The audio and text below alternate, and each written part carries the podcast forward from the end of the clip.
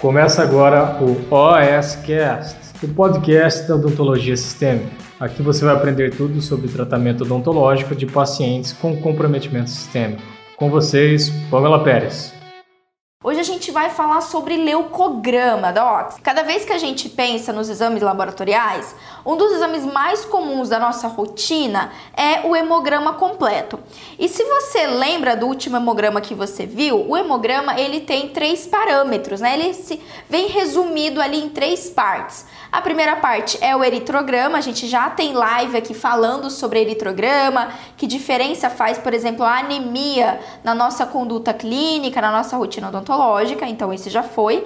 E aí hoje a gente, dentro do, do hemograma, a gente tem eritrograma, o leucograma, que a gente vai falar hoje, e contagem de plaquetas, né? Que também dá uma aula à parte só para contagem de plaquetas. Então esse é um assunto bem extenso, a gente vai aprofundar bastante aqui hoje, exatamente é, tendo em mente o que que o leucograma, o que eu entender, eu realmente dominar o meu exame sanguíneo, em especial o leucograma, muda na minha conduta odontológica? Como isso pode me ajudar ou isso pode me atrapalhar? Alterações do, do leucograma podem é, não deixar eu fazer algum atendimento odontológico? Podem trazer mais risco para o meu paciente? E outra coisa importante, se você acha que o leucograma só fala sobre imunocomprometimento, ó, você tá com um baita engano aí. O, le o leucograma fala muito mais coisa pra gente e muito é, coisas importantes na nossa conduta do dia a dia, na nossa rotina clínica do atendimento, não só de pacientes com atração sistêmica,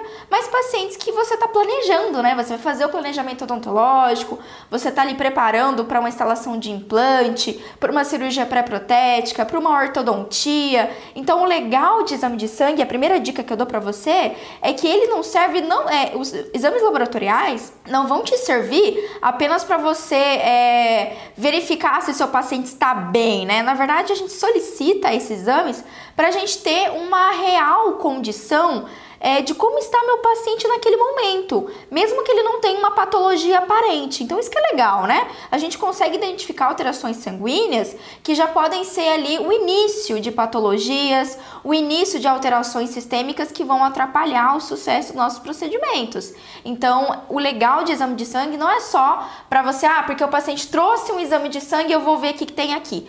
Não, na verdade, Doc, praticamente o início de qualquer planejamento odontológico, e não precisa ser um super planejamento, mesmo um planejamento menor, é, é, fundamental, isso deveria ser protocolo na sua rotina clínica, a solicitação de exames laboratoriais. Então, esse é um tema que eu gosto pra caramba, é um tema muito interessante, que eu venho estudado de uns anos pra cá um pouquinho mais, exatamente pelo perfil de paciente que eu atendo, né, que são pacientes com atração sistêmica, e não só por causa disso, mas é uma procura. Eu tenho muitos colegas que eu dou ali uma consultoria, digamos assim, ajudo no planejamento de de implante, planejamento de uh, implante, especialmente é campeão, né? Recebo muita coisa de implante.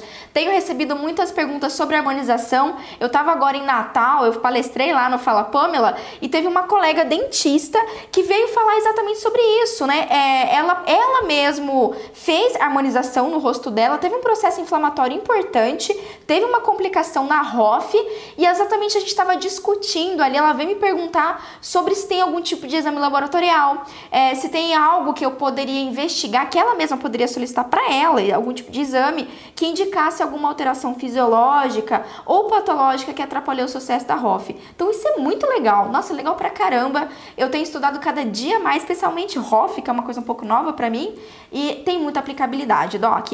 E hoje a gente vai focar no paciente é, que tem ali no, perdão, a gente vai focar no leucograma, ok? Então, o leucograma, ele é um exame que ele me ajuda no atendimento de um paciente com atração sistêmica, mas ele também me traz muita informação do paciente ígido, tá? Do paciente jovem, ok? O paciente que aparentemente não tem nenhuma alteração de saúde. Por isso que é legal a gente investigar. Se você olhou a última vez que você pegou um hemograma, né? Você notou que a gente tem vários parâmetros ali eritrograma, leucograma, plaqueta, beleza. Dentro do leucograma, eu tenho vários parâmetros, eu tenho vários tipos de células de imunidade, né? Células de resposta imune. Cada parâmetro, cada nomezinho que você tem ali no, no leucograma, uh, a gente tem um tipo de célula diferente. Então vamos relembrar lá o leucograma.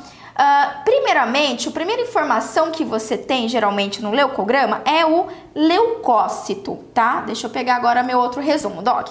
Leucócito. Então, dentro do, da, do leucograma, eu tenho leucócito. Leucócito representa todas as nossas células é, de imunidade, todas as nossas células que trabalham na nossa resposta imune, tá, Docs? Então, ali, leucograma, é, o linfócito representa todo mundo, todo mundo. Então é o volume total ali, o volume total de células de é, é, células de resposta imune, beleza? Bom, dentro do leucócito, então, dentro dos, perdão, dos, é, no número de leucócitos, ali dentro, Doc, eu tenho vários outros tipos, tá? De células. E aí, esses outros tipos são exatamente quais? A gente tem dividido os, os linfócitos, perdão, os leucócitos, em granulócitos e agranulócitos, ok? Granulócitos são os leucócitos que têm ali aqueles grânulos, né, dentro da célula. Quem a gente tem como representante? Neutrófilo, eosinófilo e basófilo, beleza? Lembra lá quando a gente estudou é, imuno, enfim.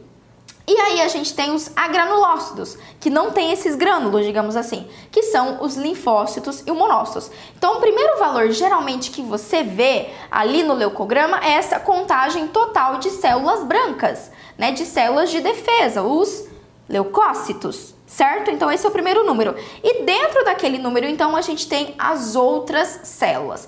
Se você notar, Doc, quando a gente olha um exame, geralmente o leucócito ele vem ali no número total. Então, geralmente é o número de células por milímetro, é, milímetro cúbico. Então, ali naquele tantinho, naquele milímetro cúbico de sangue, eu tenho um, um determinado número de células brancas, células de defesa. Fechou, ok? Dentro do volume sanguíneo todo, eu tenho as células vermelhas, que está representado pelo eritrograma, eu tenho as plaquetas, eu tenho ali no plasma, né? E eu também tenho as, as células brancas, as células de defesa, os leucócitos. Fechou? Aí, os demais, as demais células, no exame você vai ver que elas estão representadas em porcentagem. O que isso quer dizer, Pamela? Quer dizer que dentro do linfócito eu tenho tantos por cento de bastonete, tantos por cento de segmentado, tantos por cento de basófilo. Então ele geralmente é dado em porcentagem. Todas aquelas outras células, elas vão, som na soma delas, eu tenho 100%, que representa o 100% de leucócitos. Fechou? Deu para entender aí essa, esse pequeno esqueminha, né? Esse início pra gente?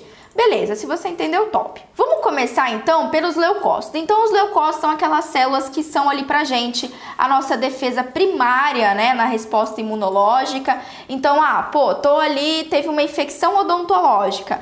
As primeiras células de resposta serão os leucócitos. Então, ali migra a galera, né? E eles formam a grande, a, a toda a resposta autoimune depende desse grupo de células, desse grupo de leucócitos. Bom, como eu falei para vocês, a gente tem ali a divisão, então eu tenho os granulócitos e o agranulócitos, beleza?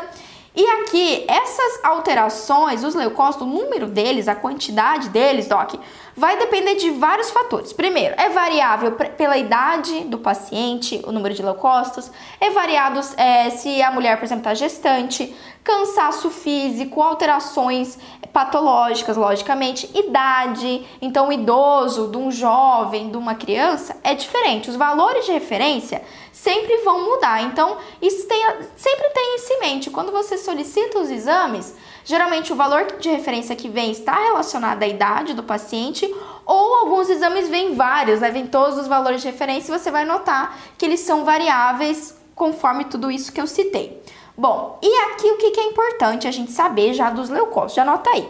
Qualquer agente químico físico ou biológico vai interferir na fabricação dos leucócitos ou mesmo causar uma morte dessas células. O que isso quer dizer, Pamela? Por exemplo, um paciente, um fator químico, né? Um paciente que faz uso de uma, um tipo de droga ou um tipo de medicamento, esse medicamento pode ter como efeito colateral uma alteração do número de leucócitos totais ou ali do, das células que representam esse volume, né?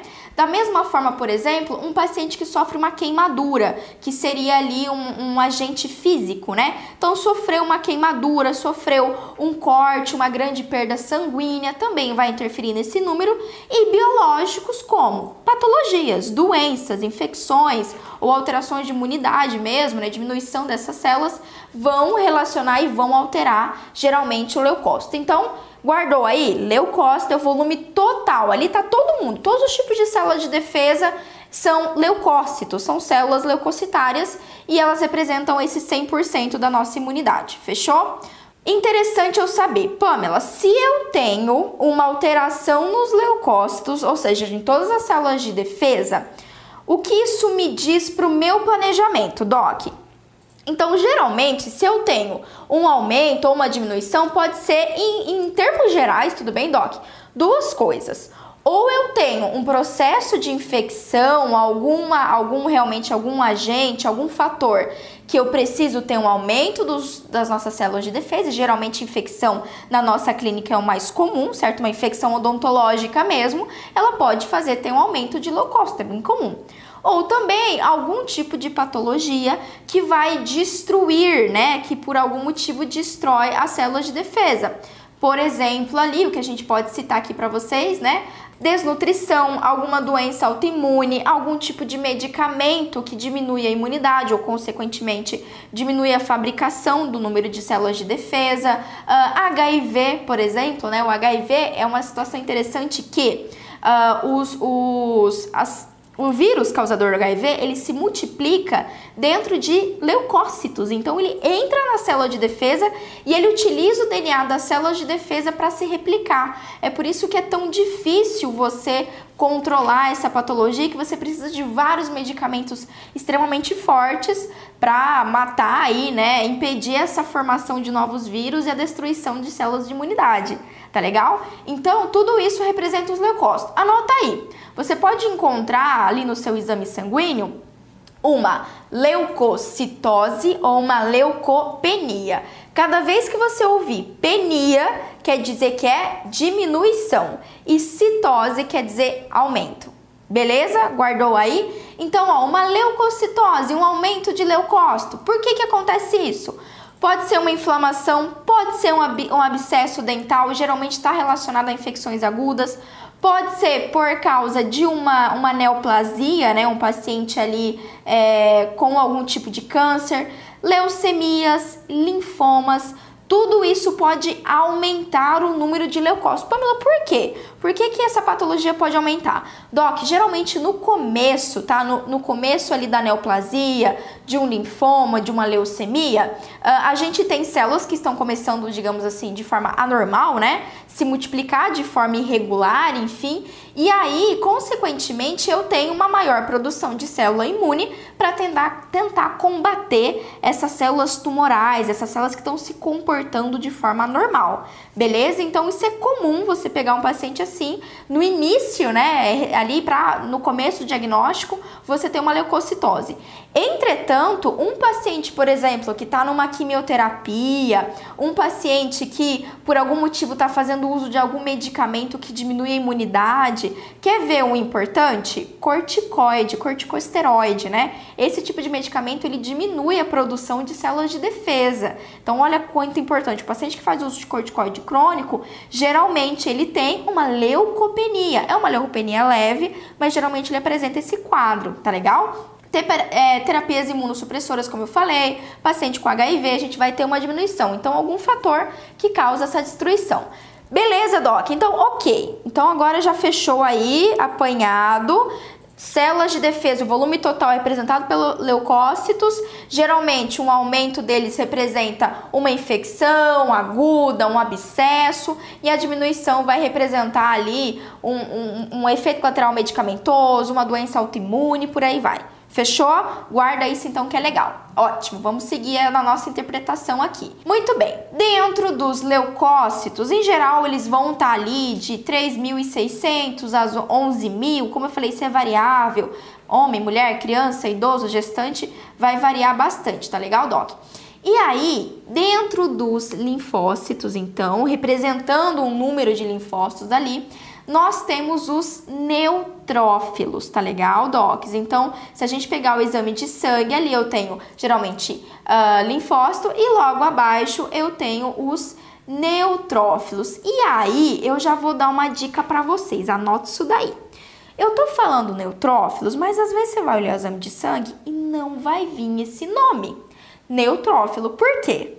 Porque o neutrófilo ele, ele, se subdivide em outras duas células, certo? Então a gente classifica bastonete e segmentado. Então você pode encontrar isso. Tanto o bastonete e o segmentado são neutrófilos, certo? São células de defesa. Qual é a diferença, Doc? Os bastonetes geralmente são os neutrófilos jovens, ok? E eles vão estar ali em menor quantidade, até 5% na corrente sanguínea. Já os segmentados são os neutrófilos maduros, ok? Que vão estar em maior volume, cerca de 70% ali, vai representar os neutrófilos. Então, no volume total, no volume sanguíneo, dentro de todos os linfócitos, o neutrófilo ele é o que tem maior quantidade. Então, ele é o cara. Por quê? Porque, Doc, ele é o primeiro, ali um dos primeiros no processo de, uh, de resposta imunológica a atacar agentes infecciosos, principalmente bactérias. Ou seja, vamos trazer isso para a clínica. Chegou o paciente lá com, com o leucograma, você vai olhar, tem neutrófilo aumentado? Esse paciente está num processo de infecção. Provavelmente uma infecção aguda. E eu já dei a dica que é neutrófilo aumentado, né? Então, esse é um paciente que está num processo de infecção. Sabe aquela infecção endodôntica? Sabe aquela doença periodontal, ali aquela bolsa periodontal, enfim, abscessos, pericoronarite. Pegaram aí, né? Todos esses processos é, infecciosos bacterianos, ainda mais se eles estão com dor, estão com supuração, você vai notar no exame laboratorial desse paciente que pode ter uma neutrofilia, né? Filia e e citose é a mesma coisa, citose, filia, tudo é aumento, é para cima, tá bom? E o neutrófilo, ele, ele vai agir através de fagocitose, destruição enzimática, tá legal, Doc? Então, ele é assim, a principal atuação do neutrófilo, anota aí, é infecções bacterianas e também algumas infecções fúngicas.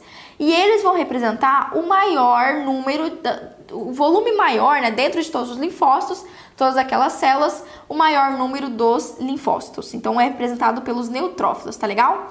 Neutrofilia, né, Pamela? O aumento de neutrófilo, como eu citei, pode ser por infecção, pode ser por abscesso, Pode ser também quadros de infarto agudo, tá? Paciente que teve infarto agudo recente, ele pode ter um aumento desse, desse número de células.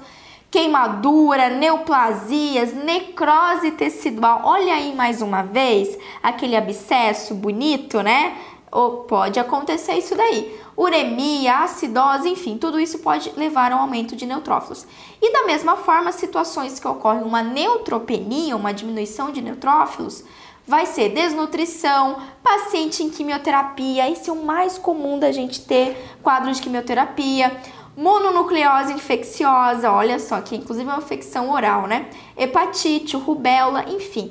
Docs, vai, ó, se eu pegar aqui, se eu pegar o meu Wallace querido, né, que é minha, uma das minhas melhores referências, também tá, tá pouco lido o meu Wallace, né, pouco uso o exame. Se eu pegar aqui e olhar neutrófilo, tá até aqui o neutrófilo, ó, neutrófilo, são os verdinhos, a pessoa é organizadinha. Neutrófilo, se eu pegar neutrófilo aqui, sério, ó, tudo isso daqui causa de neutropenia. Um bilhão e meio de coisas podem causar, tá? Um bilhão e meio de coisas. O que, que a gente vai ter mais comum no nosso consultório odontológico com uma, neu, uma neutropenia, né? Uma diminuição do número de, neu, de neutrófilos? Pacientes em quimioterapia, esses são os mais comuns.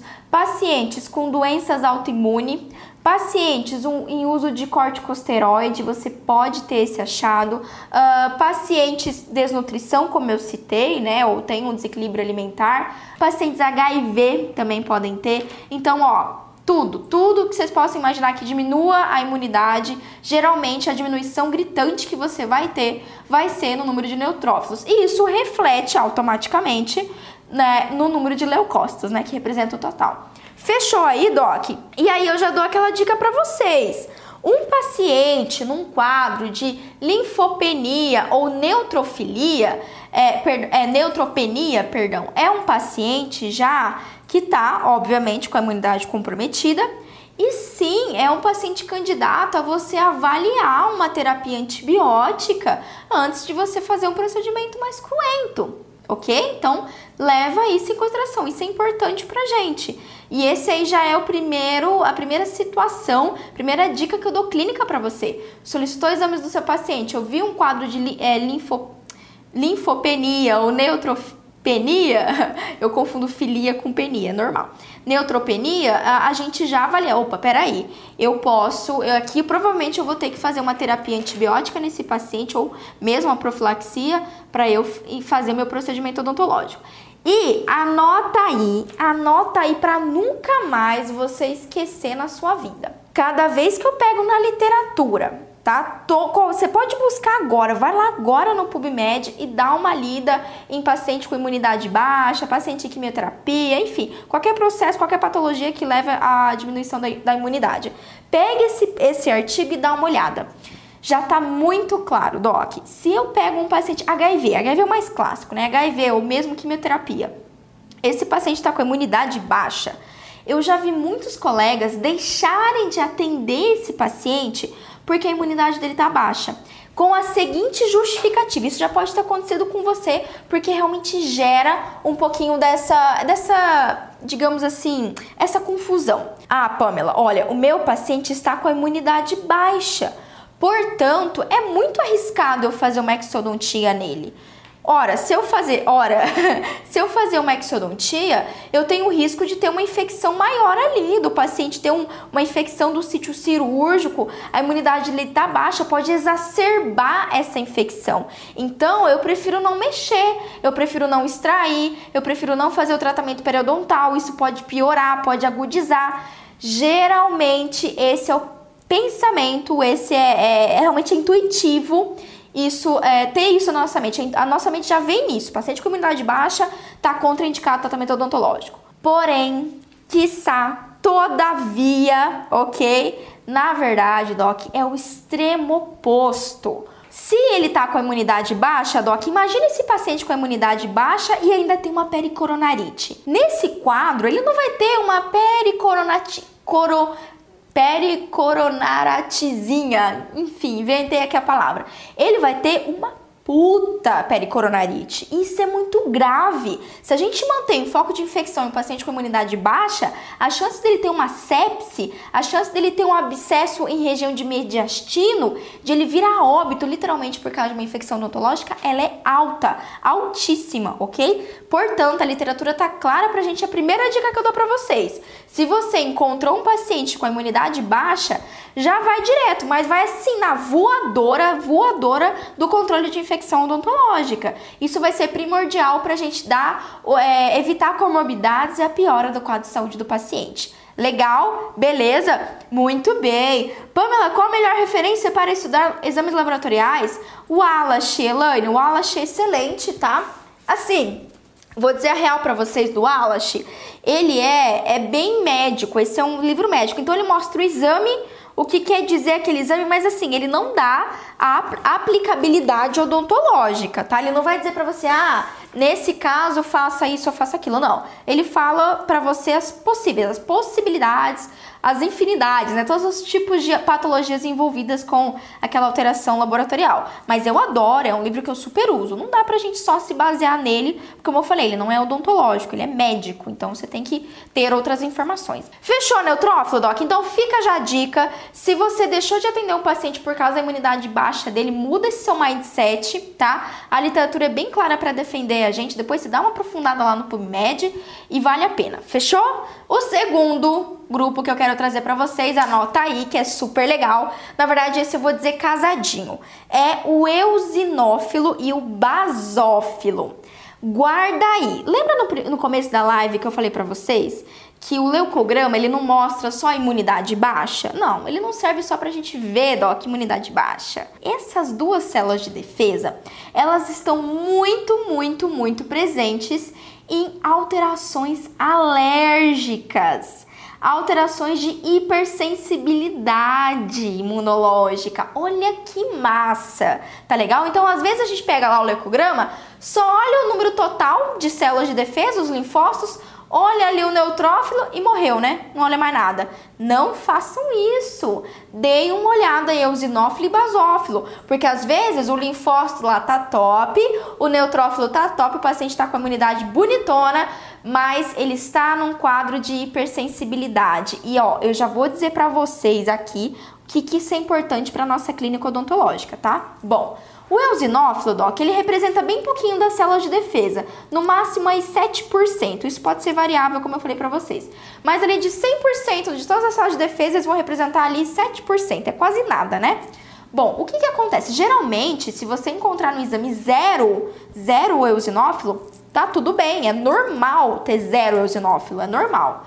Esses, essas células estão relacionadas com reações inflamatórias alérgicas através da liberação de seus glândulos citoplasmáticos e também combatem, também são relacionadas a infecções parasitárias. Ou seja, sabe aquele seu paciente que não está com alergia, mas está com verme? Pois é, o famoso verme aí, infecções parasitárias, você pode ter esse quadro.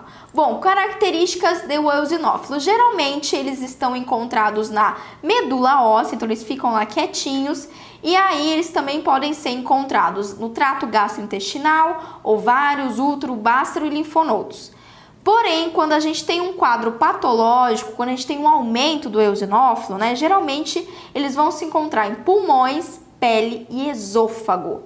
Agora guarda essa dica. Vamos, vamos, usa o tico-teco aqui comigo. Usa o tico-teco aqui comigo. Se o eosinófilo está ligado a reações alérgicas, quando a gente tem um quadro patológico, por que, que a gente encontra eosinófilo no pulmão e na pele? Por que, que é bem nesse tecido que eu tenho um aumento dessas células? Ligou? Ligou?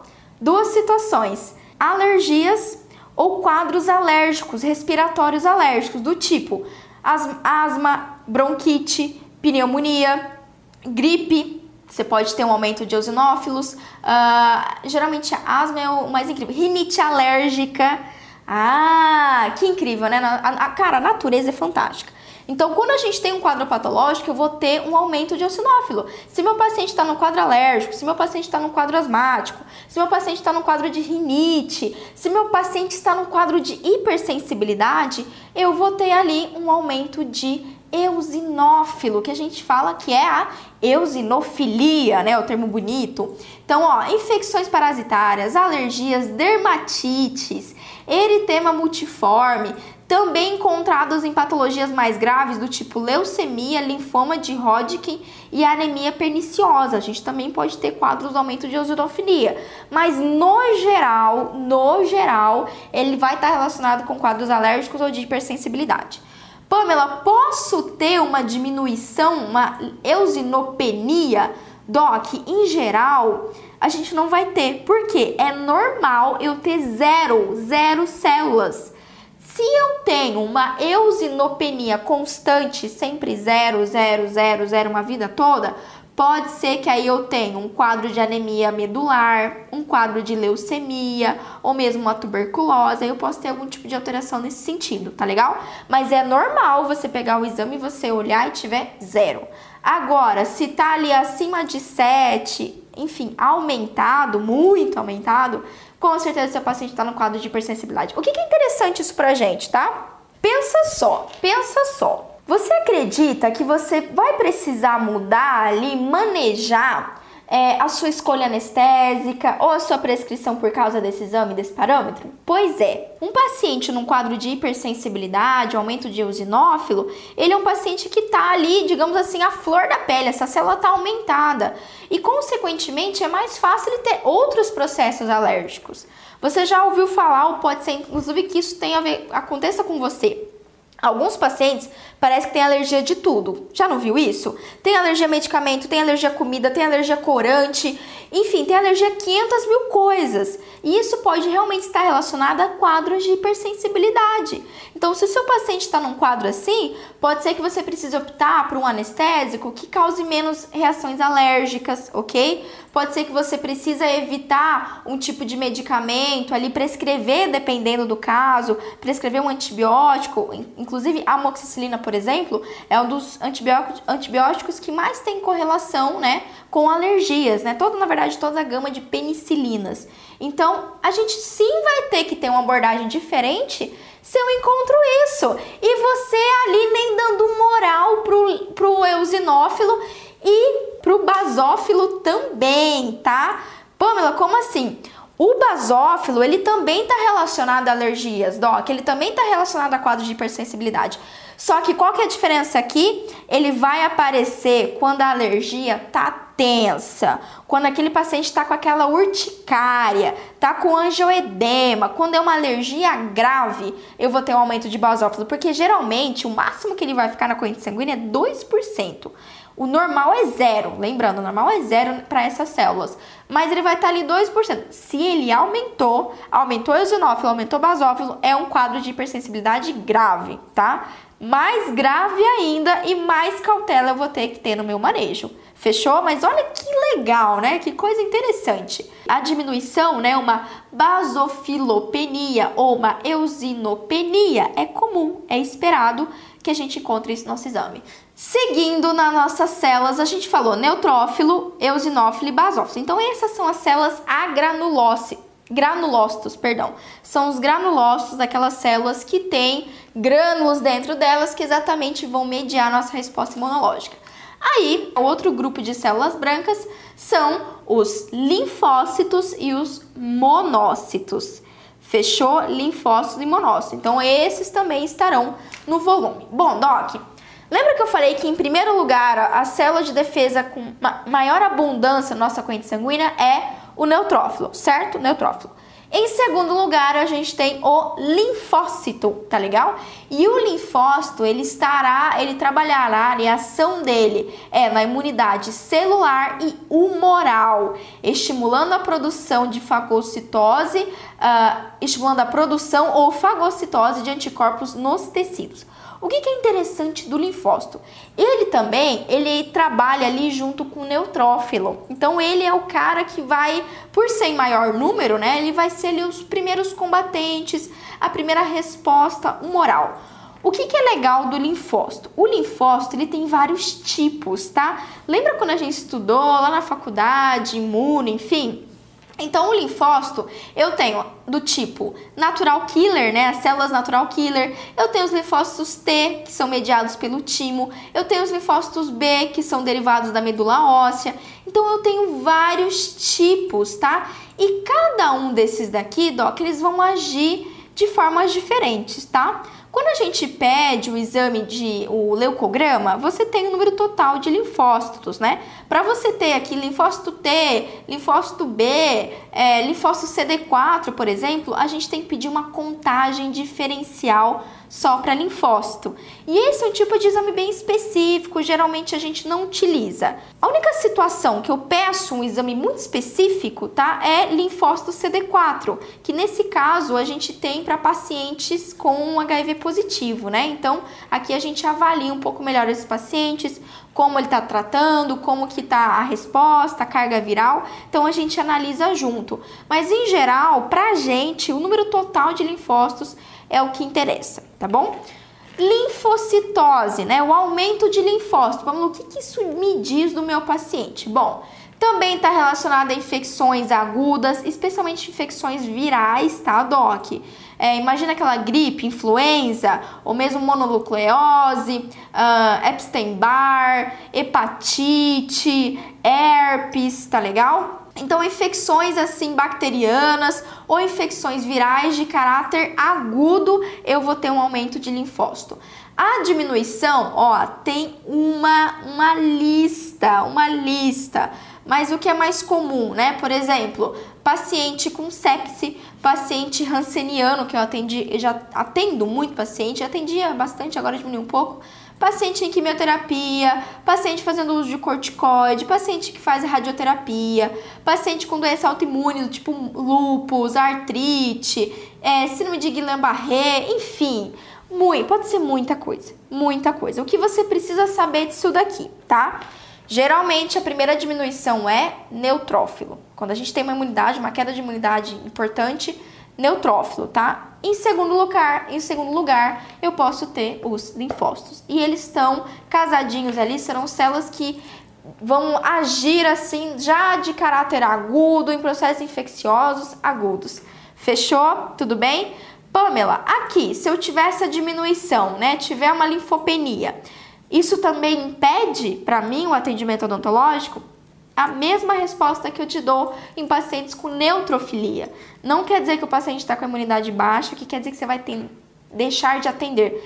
Pelo contrário, a gente tem que atender e tem que controlar o foco de infecção. Exatamente porque a imunidade desse paciente está baixa e a chance dessa infecção piorar e causar um dano importante é bem maior. Inclusive, ó, a gente mostra aqui que linfopenia é um dos quadros de sepse. Então, imagina um paciente com uma diminuição de linfócitos, né? E ainda assim com processo infeccioso odontológico. Pamela, ele pode ter um quadro de sepse? Lógico que pode. Lógico que pode. Tá certo? Tranquilo, Doc? Muito bem. E para finalizar as nossas células leucocitárias, a gente tem o monócito, Doc. Ó, Pode ser que você conheça essa célula por outro nome, um nome um pouco mais comum, que é macrófago. Olha só que legal, Doc. Como assim, Pamela? Bom, o monócito, Doc, ele é a versão quando sai da medula óssea. Então, quando a gente tem a produção dessa célula de defesa, ele saiu da medula óssea, ele chama monócito. Quando ele chega nos tecidos, pode ser qualquer tipo de tecido, enfim, tecido muscular, tecido mucoso e, e, por aí vai. Quando ele chega no tecido, ele é o macrófago. E você já ouviu falar que o macrófago faz o quê? Ele faz fagocitose, ele faz morte intracelular, ele medeia a resposta imune inflamatória, produz citocina, fatores de crescimento e todos aqueles restantes daquelas coisas ok? O que, que é interessante no monócito? Um aumento de macrófago, Doc, ele pode acontecer quando a gente tem uma patologia grave. Quando eu tenho um, um, um tumor, ok? Quando eu tenho uma neoplasia, geralmente assim é clássico um aumento específico de macrófago, porque ele é um tipo de célula que vai combater, que vai fagocitar, que vai causar a morte intracelular de células tumorais. Então ele vai agir assim diretamente. Ele é matador. Ele é macrófago, é aquele destruidor, sabe? Ele é o ogro de todas de todas as células de defesa. Então ele vai comendo literalmente, ele vai abraçando essas células tumorais e é muito característico do paciente oncológico ter um aumento de monócito macrófago, que a gente chama de monocitose. Fechou? Pode acontecer uma mon monocitopenia? Sim, fase aguda de processos infecciosos. Quer ver um bem comum? Abscesso odontológico. Por quê, Doc? Tem um abscesso, vai lá o meu macrófago tentar fagocitar aquela bactéria que fica ali de difícil acesso, inclusive, e o que, que acontece? O pobre coitado morre, né? E vai formando abscesso, vai formando pus, a secreção purulenta. Fechou? Mas ó, Cada vez que você pensar no monócito, no aumento desse monócito, lembra do paciente oncológico, paciente com diagnóstico de câncer, que é bem, bem clássico. Fechou, docs? É isso, resumão então para vocês. Interpretação de leucograma, vocês estão vendo que cada célula me diz uma coisa, cada parâmetro vai me, me representar uma abordagem diferente tanto, por exemplo, na minha escolha medicamentosa, como para determinar se eu vou precisar ou não fazer uma terapia antibiótica no meu paciente, se vai ser necessário fazer uma profilaxia preventiva, utilizar um antibiótico de caráter preventivo no caso de um paciente com imunidade baixa, também vai me ajudar a determinar, por exemplo, o anestésico local. Então, um paciente num quadro de hipersensibilidade, aumento de eosinófilo, basófilo, enfim, eu tenho que ter mais cuidado no uso de um anestésico, mesmo um anestésico tópico, né? Então, se você me segue aqui faz tempo, você sabe que eu já falei em outras lives por aí que anestésicos tópicos são aqueles assim campeões de respostas alérgicas. A gente fala tanto dos anestésicos tipo Lido, Arte, Prilo, MEP, enfim, mas é a benzocaína lá que é o perigo, tá? Que é o vilão dessa história. Então, quando a gente pega um exame e se eu tenho uma alteração Doc, mesmo que seja mínima, é uma alteração que sim vai interferir no sucesso do meu procedimento, interferir no meu manejo na minha abordagem.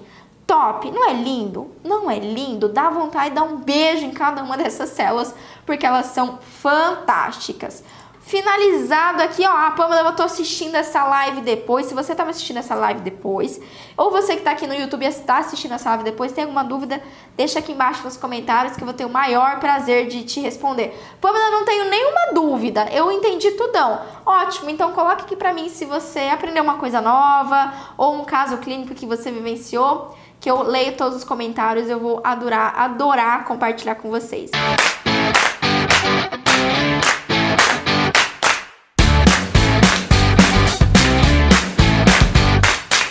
Você ouviu o OSCast, o podcast da odontologia sistêmica. Se você gostou desse episódio, tem muito mais nas nossas redes sociais. Siga-nos no Instagram, arroba Pamela P. Pérez, e no nosso canal do YouTube, Pamela Pérez. A gente se vê na próxima. Um abraço, até mais.